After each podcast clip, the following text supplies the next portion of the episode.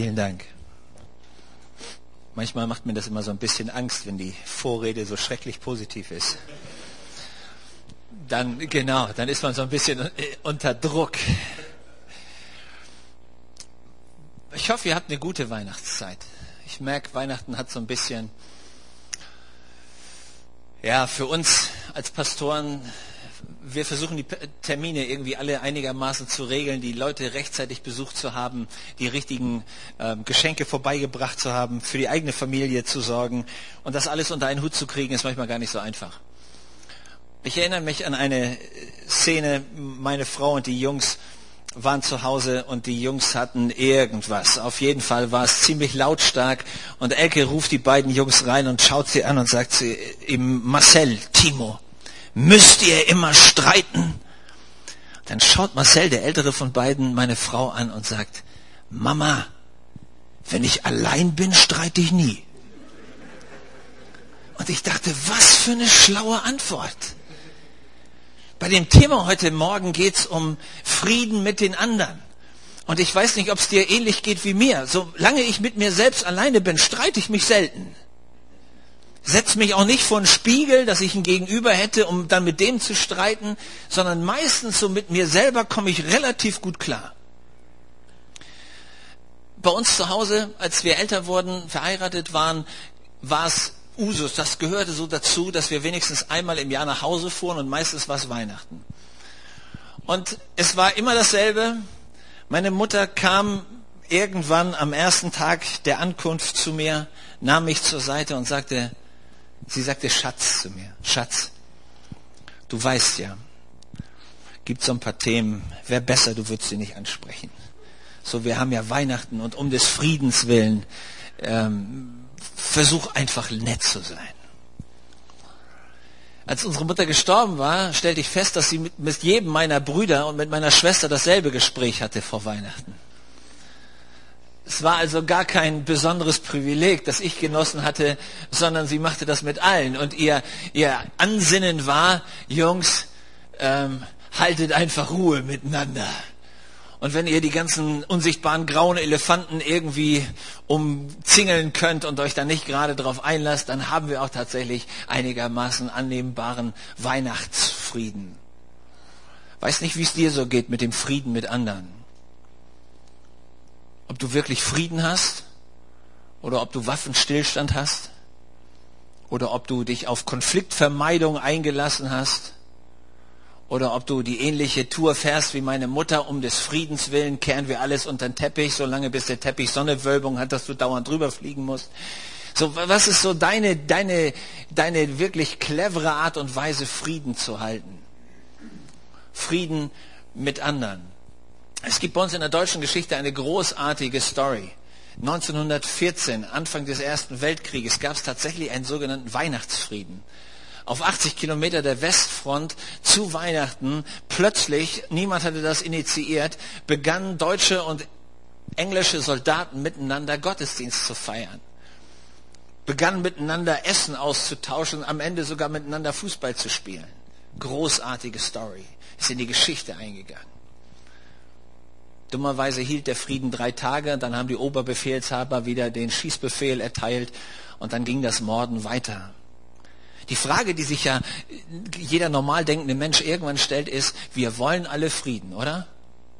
In dem kitschigsten amerikanischen Film kannst du sehen, irgendeine so Schönheitswettbewerbe und dann werden die Models gefragt, was ist das höchste Ziel? Und dann melden sie sich alle und sagen, Weltfrieden.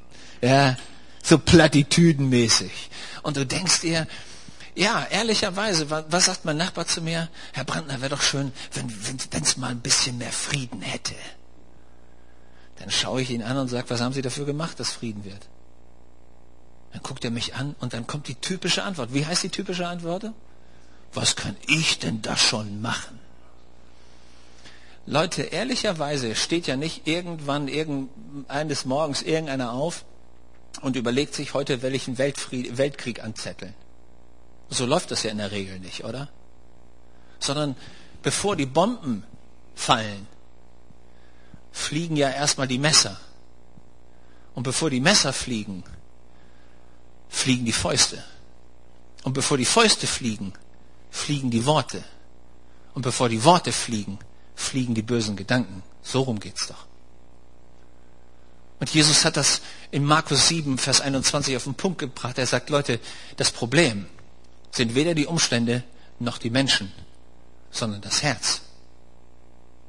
Aus dem Herzen des Menschen heraus kommen böse Gedanken. Es beginnt nie mit Waffen. Es beginnt immer bei dir und bei mir im Herzen.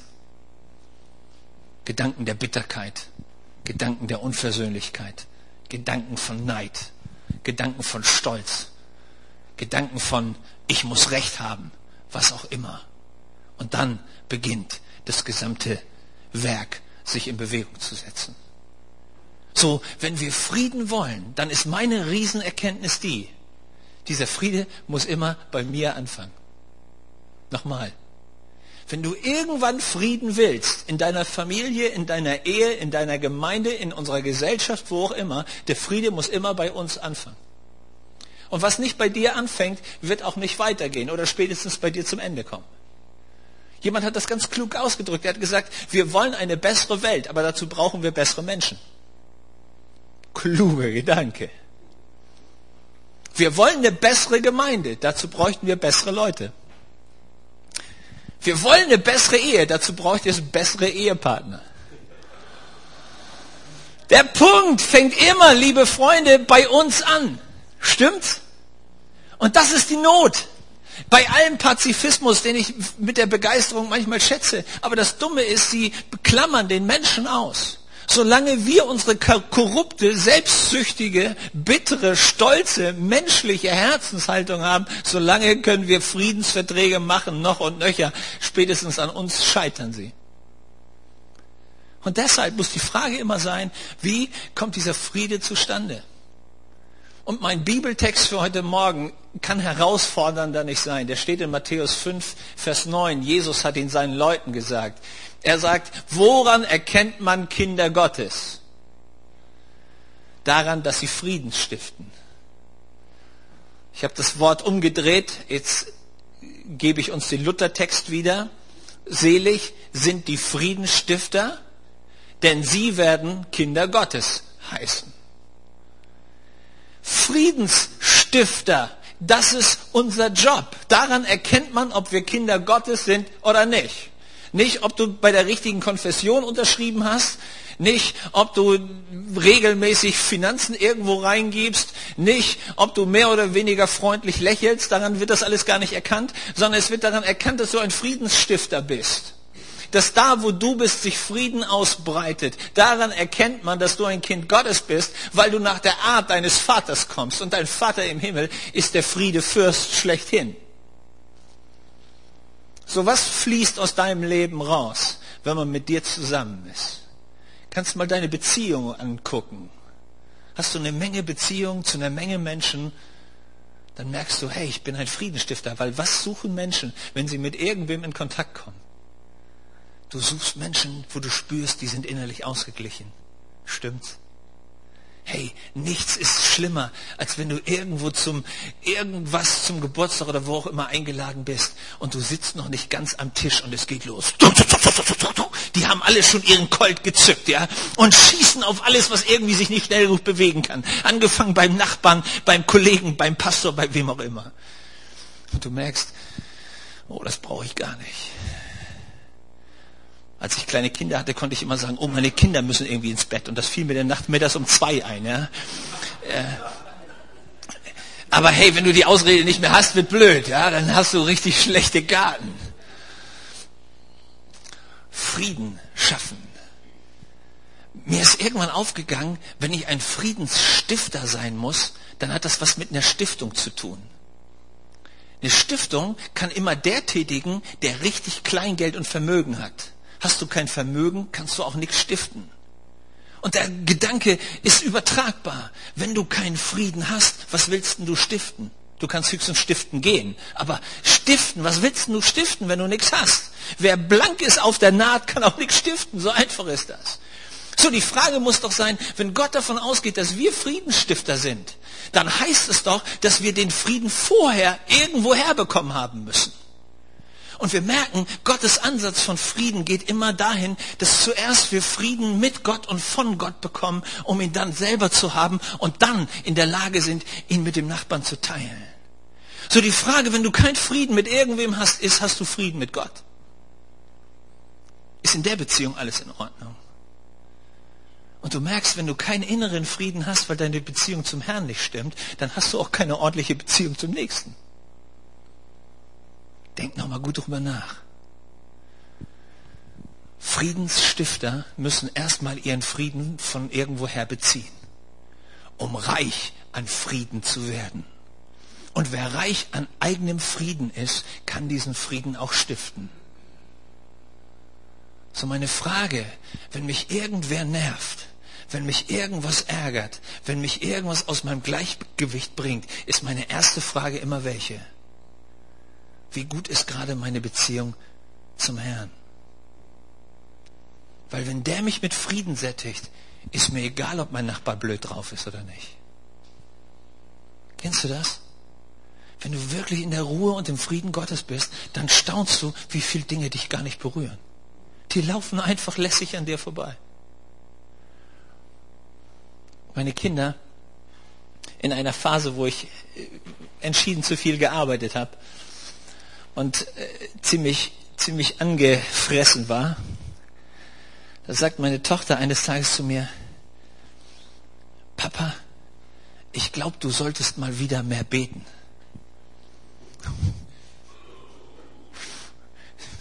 Tiefer Schmerz. Ich gucke sie an und sage, Jassi, wieso sagst du das? Dann sagt sie, Papa, Früher, wenn ich eine schlechte Arbeit habe, habe ich immer gewartet, bis du morgens vom Beten im Wohnzimmer fertig warst. Dann hast du immer alles unterschrieben.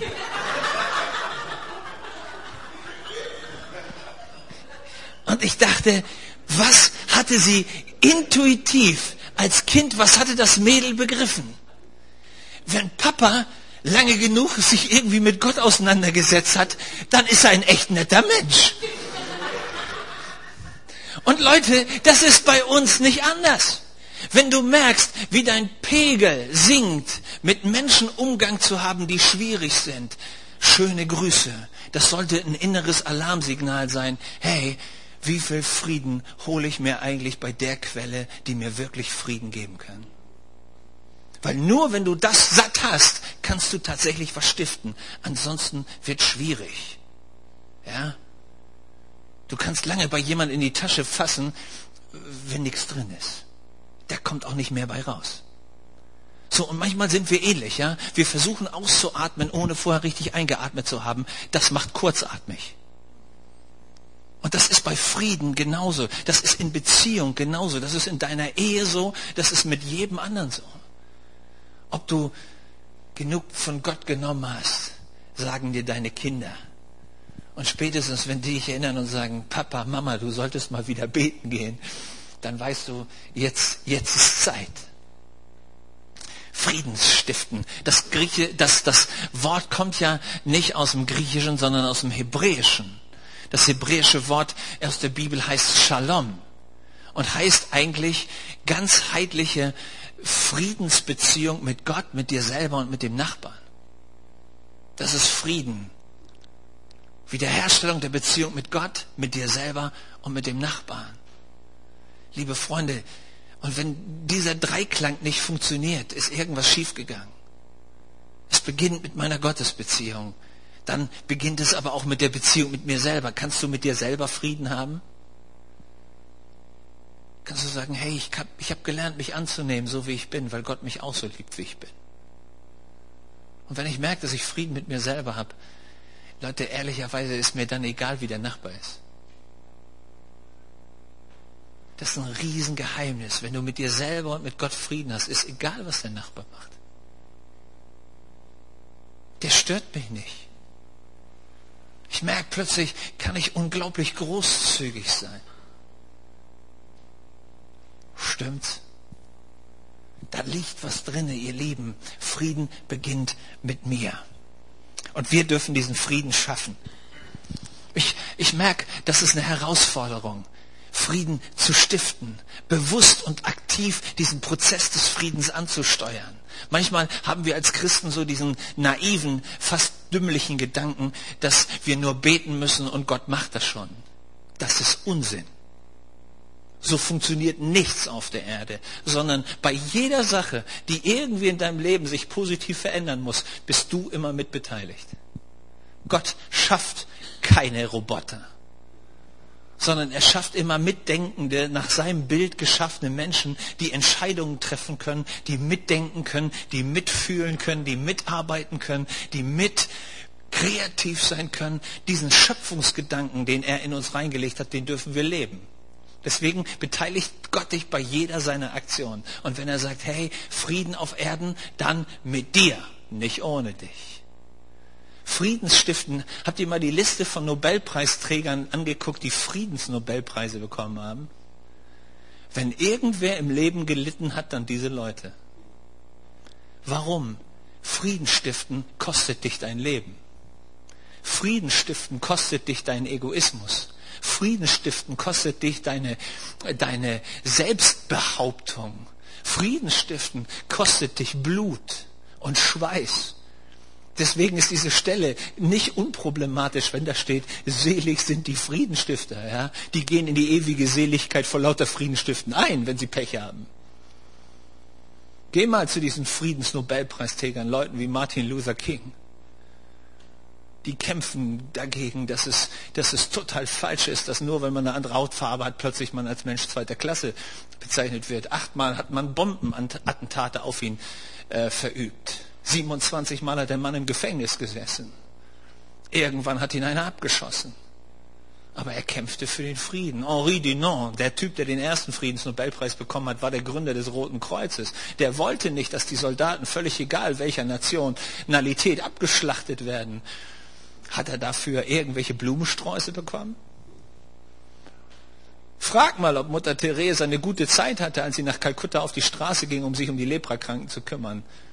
Sie redet von zwölfmal gesteinigt werden, das sie erlebt hat. Und trotzdem hat die Frau irgendwie es geschafft, immer wieder hochzukommen. Frieden stiften, liebe Freunde, hat was mit Kampf zu tun. Konfliktvermeidung hat nichts mit Kampf zu tun. Frieden stiften schon. Manchmal den inneren Schweinehund überwinden zu müssen und zum Bruder und zur Schwester zu gehen und zu sagen, hey, ich bin nicht mit allem einig, was du sagst. Aber ich liebe dich und ich will mit dir Frieden halten. Wow. Da merkst du, das ist nichts für Weicheier. Das ist was für harte Kerle. Das ist was für Menschen, die wirklich kämpfen können. Und dazu hat Jesus uns eingeladen. Selig sind die Friedensstifter. Finde ich großartig. Ich habe neulich ein Gespräch mit jemandem gehabt, ein junger Mann, und er erzählt mir, seine Ehe läuft gerade nicht gut. Seine Frau ähm, ist in einem bestimmten Business tätig und sie geht darin auf und sie ist richtig erfolgreich. Und oft sitzt sie nachts mit ihren Kolleginnen noch zusammen. Ähm, Haushalt leidet drunter, die Beziehung zwischen ihnen beiden leidet drunter. Und während er mir das erzählt, sage ich, und ähm, was ist der Maßnahmeplan? Was machst du? Ja, sagt er, nix. Sag ich, wie, du machst nix? Ja, weißt du, ich habe mir gedacht, um des Friedens willen sage ich lieber nix. Leute, ist das Frieden stiften? Der Mann ist der Totengräber seiner Ehe, wenn er so weitermacht. Der stiftet keinen Frieden, sondern das ist eine feige Nuss. Und ganz ehrlich, ihr Lieben, in unserem Leben läuft das oft genauso. Neulich habe ich ein Gespräch mit einer lieben Dame in meiner Gemeinde. Und sie sagt, Pastor, Pastor, ich, ich, ich wollte dir unter dem Mantel der Verschwiegenheit was sagen. Gibt's, da ist so eine Ehe, die ist richtig schwierig. Ähm, du, du, du, du solltest das mal ansprechen. Ich schaue sie an und sage, ähm, hat Gott dir das Problem gezeigt oder mir? Was denkst du, wer zuständig ist? Ist cool, oder? Wir wissen immer, dass die anderen zuständig sind. Aber ehrlicherweise stiftet sich Frieden immer nur dann, wenn du hingehst und das Problem ansprichst, stimmt's? In meiner Gemeinde habe ich mir was vorgenommen. Wenn ich sehe, dass Dinge schieflaufen, gehe ich hin und spreche sie an. Ich bin ein Friedenstifter. Weißt du, dass das friedenstiftend ist? Ich habe dich so lieb, dass ich nicht will, dass du mit deinem Alkoholproblem irgendwann gegen die Wand fährst. Ich habe dich so lieb, dass ich in deine Ehe reinspreche, wenn ich sehe, dass du gerade dabei bist, deine Ehe zu killen. Ich habe dich lieb genug, um dich auf deinen Geiz anzusprechen, weil der wird dich und deine ganze Familie zerstören. Das ist Frieden stiften. Wow. Stimmt's? Und da merken wir, das ist gar kein so einfacher Job. Besser ist Konflikt vermeiden, gar nicht ansprechen und sich dann selbst belügen, indem man sich sagt, naja, um des Friedens willen habe ich nichts gesagt. Nein, das war nicht Friede, sondern du warst feige. Und ehrlicherweise wolltest du dich mit den negativen Konsequenzen, die du erwartetest aus diesem Gespräch, lieber nicht belasten. Aber Friedensstifter sind Leute, die um der Liebe willen den anderen nicht in die Katastrophe laufen lassen. Weil wisst ihr, was ich gelernt habe im Laufe der Jahre? Immer wenn ich dachte, ich kann einen Konflikt vermeiden, kam der nur zeitversetzt und dann etwas größer auf meine Füße gefallen. Das Dumme an Konflikten ist, die bleiben einfach, die haben Sitzfleisch, die sitzen das aus. Und irgendwann kommen sie trotzdem. So sei schlau, pack sie lieber gleich an. Hast dir eine Menge Arbeit und eine Menge Herzeleid gespart. Gibt es irgendeinen, der mit mir einig ist? Danke, es beruhigt mich, ja. Ich dachte, ich bin nur so komisch. Aber es ist tatsächlich so. Und ich habe mich gefragt, weil wir ja, wir lieben ja, wir leben ja in dieser Welt. Stimmt? Einige von euch nicht mehr, die sind schon entrückt, ja? Da ist nur noch der Körper hier. Aber hey, die meisten von uns leben ja noch in dieser Welt. Und wisst ihr, das Interessante ist, wenn du mit Menschen zu tun hast, hast du mit Konflikten zu tun. Weil du und ich, wir bringen alle unser Päckchen mit. Stimmt? Und so heilig, dass wir schon, dass wir schon diesen Flügelstatus haben, ist eben noch nicht. Oder habt ihr schon welche bei euch entdeckt? Ja, ich, ich, ich gehe immer beim Spiegel. Zwei zucken schon, aber dann habe ich festgestellt, das sind bloß die Schulterblätter. Ja?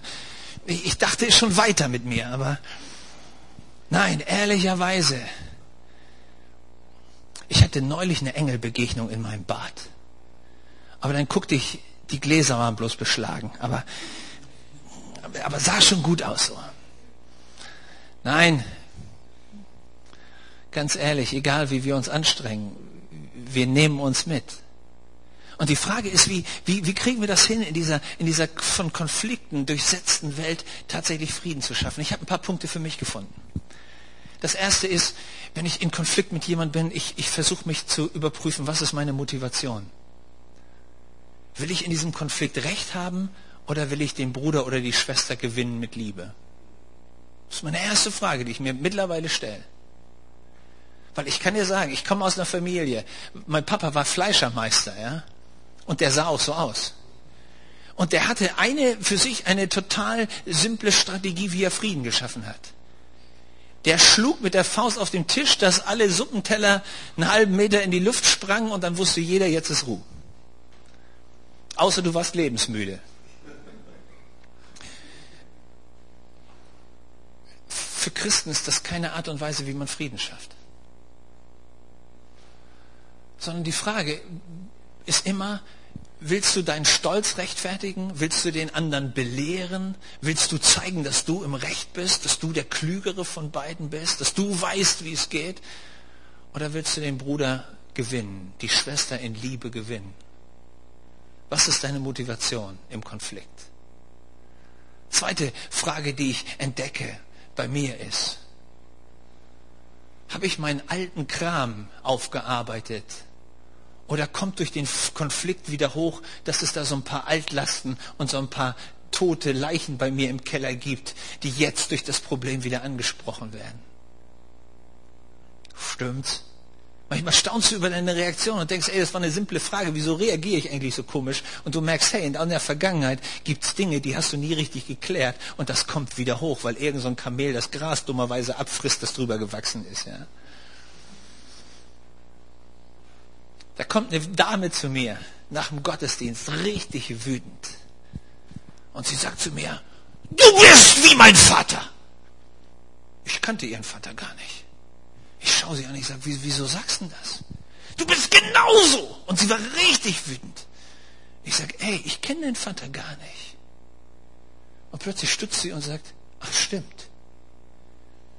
Dann reden wir drüber und dann ist es total, für mich total spannend gewesen. Dieser Papa war für sie der, der, der Autorität missbraucht hat. Und aufgrund dessen hatte sie ihre Ehe geschieden, weil sie in dem Augenblick, wo sie Autorität oder Druck, was auch immer spürte, sofort allergisch reagierte. Sie war, ich weiß nicht wie oft schon aus ihren Arbeitsstellen rausgeflogen. Und jetzt kam sie in Gottesdienst und erlebte plötzlich einen Pastor, der sagt, ey, so sollten wir es eigentlich machen. Und bei ihr flog die Alarmanlage an. Alles alte, nicht bearbeitete Zeug, all die Muster, die sie kannte, kamen alle wieder hoch und projizierten sich jetzt auf wen? Auf den Pastor, klar, der war plötzlich der Böse. Und als wir das mit ihr anpacken konnten und sagen, hey du, ganz offensichtlich muss Gott mit seiner Liebe da was heilen, konnte sie entdecken, dass sie mit ihrer Vergangenheit Frieden machen konnte und das half ihr nachher tatsächlich in ihrem Job zu bleiben. Frieden kann ein echter Segen sein. Aber manchmal muss man den Schrott dabei anpacken. Ja? Es hilft nicht immer nur ein Pflaster draufkleben. Manchmal muss man den Eiter vorher rausmachen.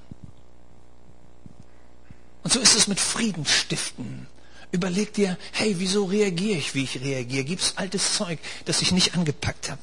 Das Dritte, was ich für mich entdeckt habe, ist, ich bin ein Mensch, ich denke in Schubladen. Ich hoffe nicht, du auch. Aber ich denke in Schubladen. Ich merke, wenn Leute bestimmte Reaktionsweisen aufzeigen, dann, dann versuche ich das irgendwo in meinem Kopf einzuordnen. Eine nette Situation. Ich kam von der Dienstbesprechung an einem Samstag nach Hause, relativ spät meine Frau hatte mit dem Armbrot gewartet. Ich war brubbelig. Ich saß irgendwie da. Sie versuchte mich anzusprechen. Es kam irgendwie nicht durch. Die Kiddies wollten irgendwas. Ich war nicht wirklich gut drauf. Am Abend liegen wir nebeneinander im Bett und sie sagt zu mir, ist in Ordnung, Schatz? Ist, steht irgendwas zwischen uns? Ich drehe mich um. Ich sage, hä? Keine Ahnung. Ich stehe völlig auf der Leitung. Ich, ich, ich weiß nichts. du bist den ganzen Abend so komisch. Äh, hat dir irgendwas nicht gepasst? Und dann habe ich darüber nachgedacht, habe ich gedacht und sagt zu ihr, nee, BVB hat bloß verloren.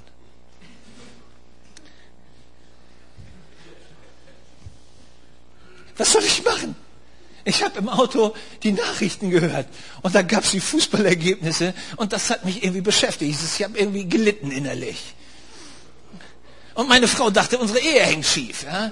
Warum? Weil die Verhaltensmuster, die ich an den Tag gelegt habe, die waren für sie irgendwie nicht einordnbar. Hey, wie oft machst du das? Jemand hat dir am Sonntag nicht die Hand gegeben. Oh, ich glaube, der hat was gegen mich. Oder was auch immer wir in irgendwelche Gesten irgendwelcher Leute reininterpretieren. Kennst du das? Und du hast den schon vorverurteilt, bevor du überhaupt eine Chance hast zu sagen, was, was eigentlich los ist. Und so oft ist das bei Konflikten so. Wir interpretieren so unglaublich viel Zeug rein. Von Herrn Watzlawick gibt es eine nette Geschichte. Ein Mann will ein Bild aufhängen. Den Nagel hat er, nicht aber den Hammer. Kennt, kennt ihr die Story? Die ist so nett, ja. So am Ende, weil ihm, weil er anfängt darüber nachzudenken, was könnte der Nachbar, der ihn nicht begrüßt hatte, was könnte der auf seinem Herzen haben. Am Ende ist er so in, in, in Fahrt, so in Zorn, dass er bei dem Nachbarn gegen die, gegen die Tür haut. Der Nachbar öffnet und er brüllt den Nachbar an. Behalten Sie Ihren blöden Hammer! Der Nachbar weiß gar nicht, wie ihm geschieht. Was war passiert? In seinem Kopfkino hatte er sich schon alles ausgemalt. Leute, wie oft ist das so? Wir hören gar nicht, was der andere sagt.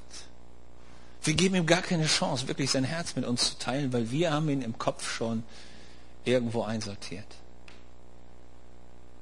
Völlig falsche Haltung. So stiftet man keinen Frieden. Ein vierten Schritt, den ich für mich entdeckt habe, ist, ich habe für mich entschieden, ich will nicht über irgendwen reden, sondern mit Leuten reden. In, in unserer Gemeinde und auch in denen davor haben wir uns was angewöhnt als Leitungsteam. Wenn irgendwer uns über irgendeinen Dritten was erzählt, sagen wir zu dieser netten Person, warten Moment, ich rufe den kurz an, dass er mithören kann. Und es ist erstaunlich, wie wenig Konfliktgespräche plötzlich da sind. Mach es dir zur Gewohnheit. Du bist weder der Mülleimer der Nation, noch hat irgendwer das Recht, über jemanden, der nicht da ist, böse zu reden. Niemals. Wir wollen Frieden stiften. Und wir wollen, dass der Friede funktioniert. Und wir wollen, dass er bei uns funktioniert. Stimmt's? Und wenn wir da konsequent sind, das, das, hat den, das hat uns nicht nur Freunde eingebracht, aber es hat uns eine Linie gegeben, die uns hilft, Frieden zu schaffen. Ich kenne einen fünften Bereich in mir. Ähm, je nachdem, wie man erzogen wurde, so wurde ich erzogen. Mein Vater hat uns gelehrt, Angriff ist die beste Verteidigung. Das ist dumm, wenn du Frieden machen willst. Aber ich erwische mich dabei, dass wenn mir jemand irgendwas erzählt, was irgendwie nach Konflikt riecht oder nach Problem riecht, ich während er rede schon darüber nachdenke, wie ich ihn angreifen könnte. Wie könnte ich ihn kontern? Und ehrlicherweise weiß ich meistens gar nicht, was er eigentlich sagen wollte. Weil ich habe nicht zugehört. Ich war ja damit beschäftigt, den Gegenangriff zu starten. Könnte sein, dass wir oft so viele Missverständnisse haben, weil wir gar nicht zuhören. Weil wir mit uns und unserem Angriff beschäftigt sind, anstatt wirklich Friedenstifter zu sein, die erstmal rauskriegen müssen, was für eine Not drückt mein Bruder, meine Schwester wirklich. Und wenn du nicht zuhörst, dann wirst du falsche Nachrichten weitergeben, weil du weißt ja gar nicht, was der andere wirklich gesagt hat. Das ist ja das Dumme. Und dann läuft diese, dieses, Teufelsspielchen. Und der Einzige, der der Verwirrer heißt, der Durcheinanderbringer, der freut sich bei dem Spiel. Wir haben nicht verstanden, echte Friedensstifter zu sein. Und ich weiß, wie oft ich bei Leuten anrufen musste und sagen musste, hey Leute, ähm, erzählt noch mal, mir noch mal, was wolltet ihr mir eigentlich heute sagen? Ich habe nicht wirklich zugehört. Hilft dem Stolz, ihn abzubauen. Wichtiger Punkt. Hast du wirklich zugehört, um das Herz des anderen zu entdecken, das er dir erzählen wollte? Für mich einer meiner Punkte ist, die Wahrheit in Liebe zu reden. Wir sitzen im Hauskreis. Plötzlich sagt jemand zu einem aus der anderen Ecke. Hör mal, deine Monologe gehen mir echt auf den Senkel. Und ich dachte, ich bin der Hauskreisleiter. Was mache ich jetzt? Peinliche Nummer.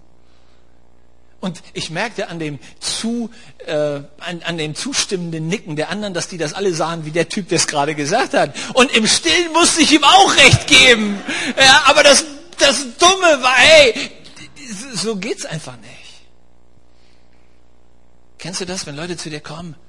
Das wollte ich dir schon mal lange sagen in Liebe.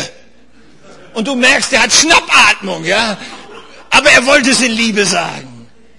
Hey Leute, das ist frommes Blödgeschwätz.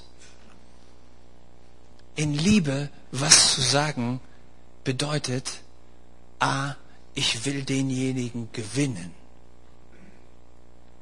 Ich will ihm nicht mein, meinen Unmut an den Kopf backen, sondern Liebe, Liebe sucht das Herz des anderen. Und wenn du merkst, das ist nicht deine Motivation, halt das, was du sagen willst, zurück.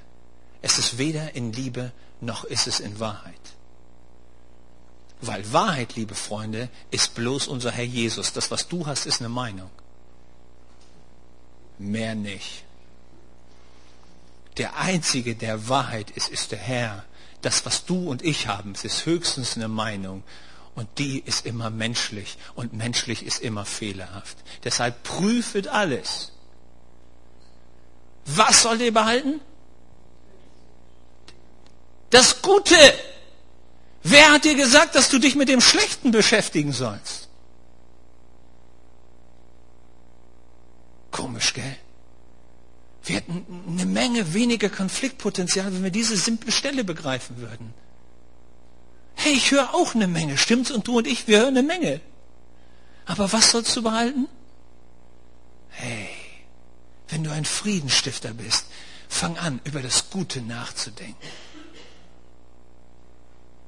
Und das hat was damit zu tun, dass ich bewusst einen Filter einbaue. Kennst du das? Wenn du jemanden lieb hast, dann hast du einen Filter. Man sagt, dann sieht man alles durch die rosarote Brille. Was, was damit gemeint ist, ist, du filterst das Negative weg, weil du der Person gegenüber mit einer Herzenshaltung der Liebe kommst.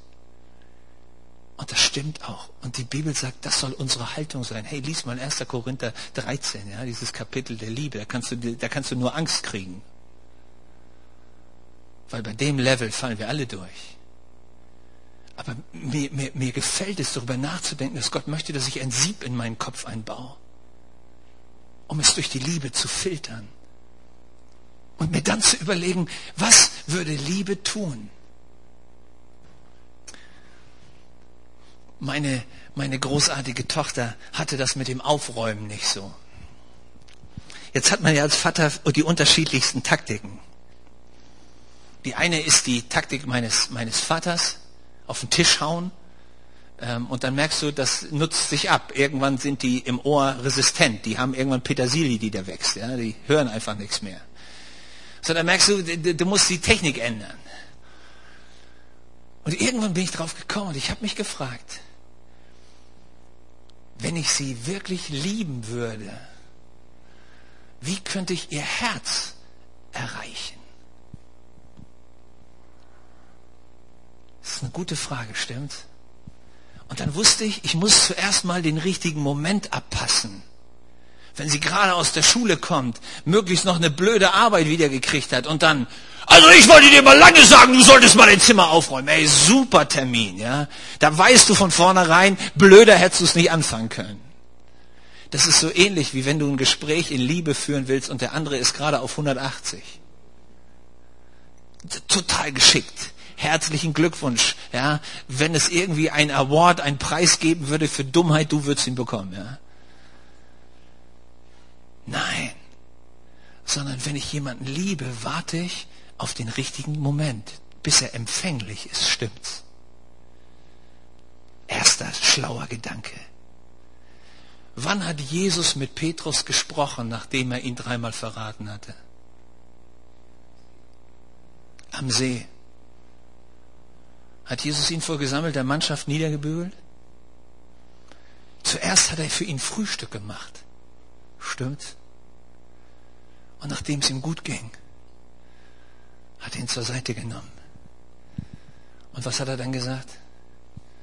Du elender Kanove, du fieser Mob, du elende Kanaille, du Verräter Socke ich wollte dir schon lange, mein Liebe, sagen, du bist die größte Enttäuschung meines Lebens. Ey, super. Wie viel Frieden hätte er geschaffen? Der hätte ihn für alle Ewigkeiten in den, in den, in den Uferboden gerammt. Was sagt Jesus zu ihm? Hör mal, mein Freund, hast du mich lieb? Wow, das ist Wahrheit in Liebe richtiger Zeitpunkt, eine einzige Sehnsucht, dass unsere Beziehung funktioniert, dass wir uns in Liebe in die Augen gucken können. Darum geht es mir. Das war Jesus. Kann man was von lernen, wenn man will. So beim nächsten Mal, wenn du irgendwem irgendwas in Liebe sagen willst, überleg, ob das dein Herz ist. Ich will den anderen gewinnen. Ein Punkt, den ich für mich entdecke, ist, gib einfach deine Fehler zu. Wenn du Frieden stiftest, gehört das dazu. Meine Jungs, als sie älter wurden, haben irgendwann zu mir gesagt, Papa, kommst du schon wieder, um dich zu entschuldigen? Ja, manchmal musst du es ein paar Mal üben. Aber es hilft. Stimmt's? In meiner Familie kannte ich das, wenn man Fehler gemacht hat, hat man nicht mehr drüber geredet, in der Hoffnung, die anderen haben es vergessen. Mach dir keine Illusion, die anderen haben es nicht vergessen. Die merken sich das. Manche haben regelrechte Elefantenköpfe. Ja, die können dir noch genau das Datum mit Uhrzeit sagen von vor 30 Jahren. Weißt du, wann altes Zeug wirklich beerdigt wird? Wenn du gesagt hast, vergib mir. Dann wird irgendwie in unserer Seele ein Haken drin gemacht. Das ist cool. Im Jakobusbrief sagt die Bibel, bekennt einander eure Sünden, damit ihr gesund werdet. Wie viel Beziehungen, wie viel Ehen könnten gesund werden, wenn man anfangen würde, einander die Sünde zu bekennen und zu sagen, du vergib mir, es war wirklich blöd. Gott gibt uns, das ist mein vorletzter Punkt, Gott gibt uns einen Dienst der Versöhnung. In 2. Korinther 5, Vers 18 steht es. Ein Dienst der Versöhnung. Weißt du, was das bedeutet? Ein Dienst der Versöhnung heißt, ich suche aktiv nach einem gemeinsamen Nenner. Ich suche den anderen regelrecht. Ich will, dass da eine Versöhnung zustande kommt. Ein Dienst, das ist eine Aufgabe, ein Job, eine, fast eine Last, zu sagen, ich will Versöhnung. Und dafür bin ich bereit, mich mit aller Kraft zu engagieren. Wisst ihr, wer so ein Herz der Versöhnung hatte? David. Wie oft hat Saul versucht, ihn umzubringen und wie oft hat David versucht, die Beziehung zu kitten? Bis dahin, dass als er die Chance hatte, wirklich Saul eins beizubiegen, dass es für alle Zeiten gereicht hätte, er für den Feind kämpft, dass der am Leben bleibt. Und als Saul stirbt, nimmt David die Trauerzeit. Dienst der Versöhnung. Leute, wenn es anfängt, dir weh zu tun um deinen Bruder, um deine Schwester, wenn du merkst, es ringt in deinem Herzen, dann bist du bei Dienst der Versöhnung. Wenn es dir leicht fällt, Beziehungen zu kitten und Beziehungen kaputt zu machen, hast du diesen Dienst der Versöhnung nicht verstanden. Das ist der Grund, warum Jesus in, in Johannes 17 ein ganzes Kapitel auf welches Thema verwendet? Dass wir eins sind, damit die Welt erkennt, dass wir Kinder Gottes sind, dass wir nicht sind wie, wie die Welt. Wenn dir irgendwas nicht passt, gehen wir einfach. So läuft das im Reich Gottes nicht. Wenn es dir in der Ehe nicht passt, such sie halt eine neue. Manche Leute haben angefangen, ihr geistliches Leben so zu führen. Du wirst nicht, nicht wachsen. Du wirst in deinem Charakter nicht weiterkommen. Und den Auftrag Jesu wirst du nicht erfüllen. Deshalb hat Gott uns einen Dienst der Versöhnung gegeben. Ich habe nicht gesagt, dass es einfach ist. Friedenstifter zu sein ist kein, kein, kein lockerer Job. Das hat was mit deinem Leben zu tun. Und das Letzte, was Jesus uns beibringt, ist, unsere Feinde zu lieben. Hey, dieser Vers, den müssen sich manchmal Eheleute sagen.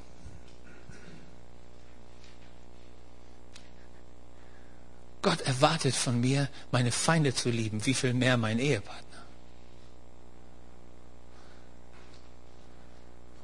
Es gibt keine Entschuldigung, Leute. Es gibt keine. Wenn man die Feinde lieben soll, sollte man die Glaubensgeschwister lieben? Sollst du deine Kinder lieben? Auch wenn die manchmal richtig schräg drauf sind? Als ich jetzt in Kenia war, waren wir in diesem Pokot-Gebiet und wir waren in Marigat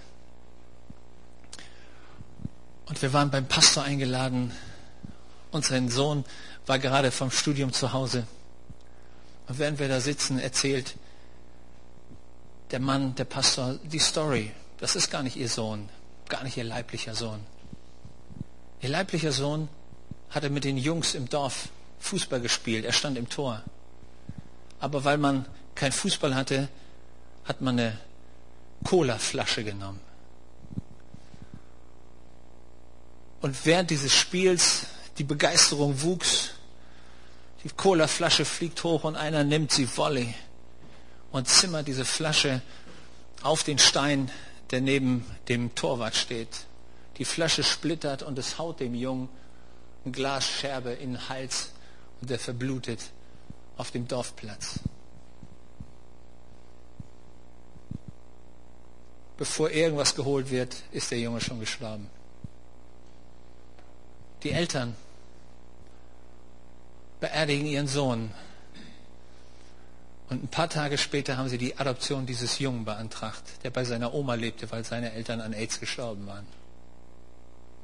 Und diesen Jungen haben sie großgezogen und der ist jetzt beim Studieren. Ich habe die Eltern, während die die Story erzählt haben, habe ich den Papa gefragt. Ich habe gesagt, hey,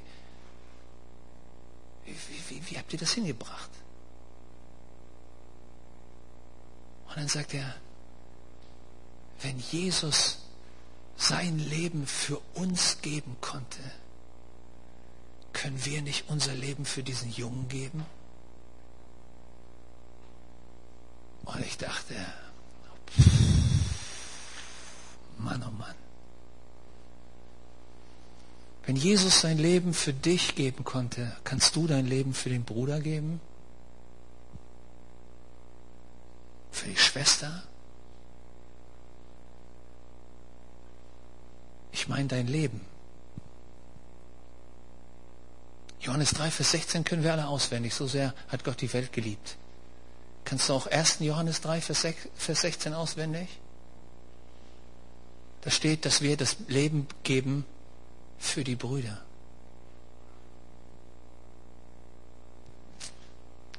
Frieden auf Erden durch dich und durch mich. Weil wir uns in, diesen, in diese Aufgabe von Gott hineinleben lassen. Selig bist du. Brauchst nicht auf den Papst warten. Der Herr spricht dich schon selig. Selig bist du, wenn du ein Friedenstifter bist. Denn die werden Gottes Kinder genannt werden. Ich möchte so gerne ein Kind Gottes sein. Ich möchte so gerne irgendwann im Himmel ankommen und hören, wie der Vater zu mir sagt, hey, mein Sohn, du warst wirklich ein Sohn. Du warst wirklich ein Kind Gottes. Eine Spur von Frieden ist in deinem Leben sichtbar gewesen. Geh ein zur Freude deines Herrn. Wäre mein Ziel. Wäre mein Ziel, dass wir aktiv daran beteiligt sind, dass Frieden auf Erden geschieht. Ich glaube, es ist Gottes Gebet, dass die Welt an uns sieht, dass wir Kinder Gottes sind, weil wir Frieden untereinander leben und bereit sind dafür den Preis zu bezahlen, das Leben zu geben für die Brüder. Die Welt wird uns angucken. Und ehrlicherweise haben meine Jungs mal zu meiner Frau und mir gesagt, Papa, du sagst immer, wir sollen nicht streiten. Euch hören wir auch in der Küche. Stimmt's? Das ist, was die Welt zu uns sagt. Was wollt ihr uns vom Frieden Gottes erzählen, wenn wir sehen, dass ihr noch nicht mal Frieden miteinander halten könnt? Gott fordert uns auf. Und ich bin so beruhigt. Ich schließe damit, dass es Zeit wird, Friedensbomben zu bauen. Ich habe eine Anleitung für Friedensbomben gelesen. Erster Teil heißt, liebe deinen Nächsten wie dich selbst. Zweiter Bestandteil, behandle andere so, wie du selbst behandelt werden willst. Vergib denen, die dir Unrecht getan haben. Sei barmherzig gegenüber jedem. Gib anderen, die in Not geraten sind, ohne Dank zu erwarten. Sag die Wahrheit in Liebe. Sehe Gutes, dann erntest du Gutes. Kämpfe für die Freiheit mit der Macht der Liebe. Trag Verantwortung für dein Handeln. Jag dem Frieden nach. Vergelte Böses mit Gutem. Und lass dich durch ja nichts davon abhalten, Frieden zu stiften. Amen.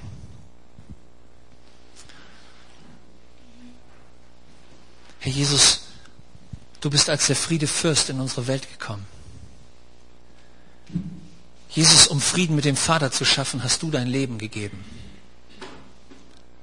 Und du hast uns eingeladen, wenn wir deine Kinder sein wollen, wenn wir dir, dem Vater, ähnlich sein wollen, dass wir Frieden miteinander haben, dass wir sogar bereit sind, unser Leben zu geben, unser eigenes aufzugeben, damit dein Plan durchkommen kann. Herr, heute Morgen fallen uns so viele Begegnungen ein, wo wir nicht Frieden gestiftet haben,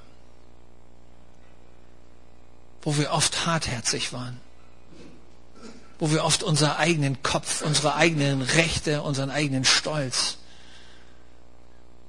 unsere Sicht der Wahrheit durchbringen wollten. Ja, wo wir Menschen verletzt haben, wo wir weder Friedenstifter waren, sondern eher Kriegstreiber. Herr, wir brauchen deine Gnade. Wir brauchen deine Vergebung. Herr, wir müssen deine Nähe suchen, damit du unser Herz mit deinem Frieden füllst. Dass wir nicht von Menschen versuchen zu holen, was du alleine uns geben kannst. Du bist unser Friede. Heute Morgen, Herr, wir strecken uns aus nach diesem Frieden Gottes und sagen, Herr, berühre uns neu. Berühre uns neu. Nimm unser steinernes Herz raus und gib uns dein Herz der Liebe, Herr. Herr, und gib uns Mut, aktiv den Frieden zu leben.